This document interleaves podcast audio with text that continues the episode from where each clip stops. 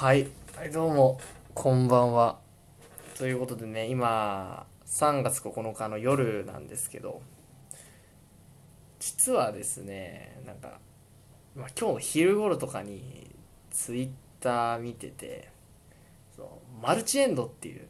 ワードがですねトレンドに上がってきてたんですよ。これ何のことをやって調べてみたらですねまあどうやらの今ジャンプで連載している「僕たちは勉強ができない」っていう、まあ、ラブコメがあるんですけどなんとそのマルチエンド性を採用したという。っていうところですね、まあ、賛否両論吹き荒れているみたいなそんな話らしいですと。でね、まあ、僕自身そのよくジャンプはもう毎週買って見てますからあの僕たちは勉強はできない通称僕弁ですよね。もうあの毎週読んでるんですよ。でまあ本当に多分今週もですね、えっと、読んでないのでまあ最初多分もう今週でほぼ終わりみたいな感じかなっていう展開なんですけどどうなることやらっていうところで。でまさかのそのマルチエンド性採用っていうね、まあ、ネタバレを食らってしまって。でまあネタバレ食らうのは別に一向に構わんのですよ。もうあとはあの今日つか今週のやつってゴールに突き進んでいくだけだと思ってるので。ただね、その、マルチエンドやりますっていうところでね、うん、すごく難しいよなっていうふうには思ってます。というのも、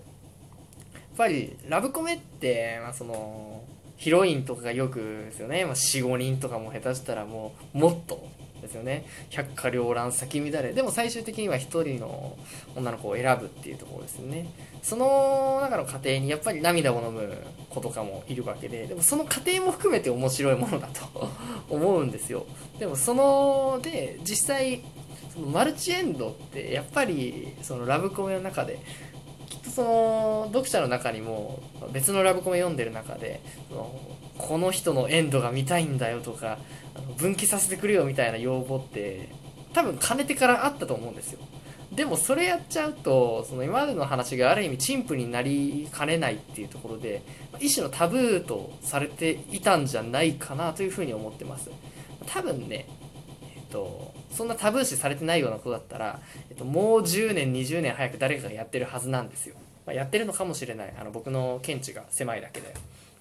ただそれをね、今回タブーを破ってマルチエンド式を採用するっていうね。ある意味その一つの試金石っていうところでなんか面白いなって思うし、あのこれでどういう、ま、結果とか評判ですよね。それが出ると、まあ、なんか今後のラブコメ漫画とかもそういうマルチエンド性を採用していくものが、なんか増えていったりとかするのかなとちょっと興味深いですね。これからの動向とか、ちょっとそういうところが気になるなっていうところではありますね。ただ、やっぱり、その最初に、つか、途中述べたようにですね、ちょっとその、陳腐になってしまわないかっていうところはあると思うのでね、まあ、そこはどうなんだろう。そういう思いあんまりせずに読めるのかっていうところですね。まあ、自分も含めて、あの、他の読者も含めてちょっと気になるところではありますと。まあね、ただ、この僕たちは勉強はできないっ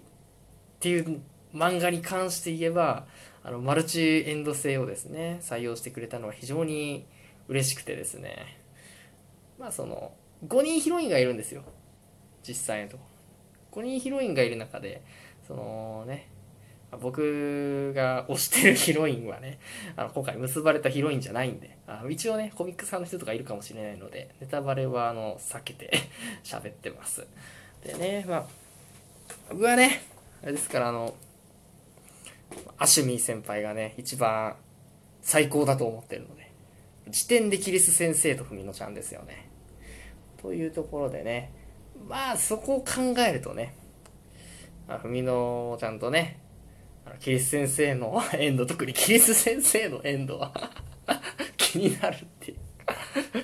先生と生徒の一線を越えた。いや、やばくないですか？倫理的にどうだろうみたいな。っていうね、そういう意味でも気になるしね。まあ、そして何よりね、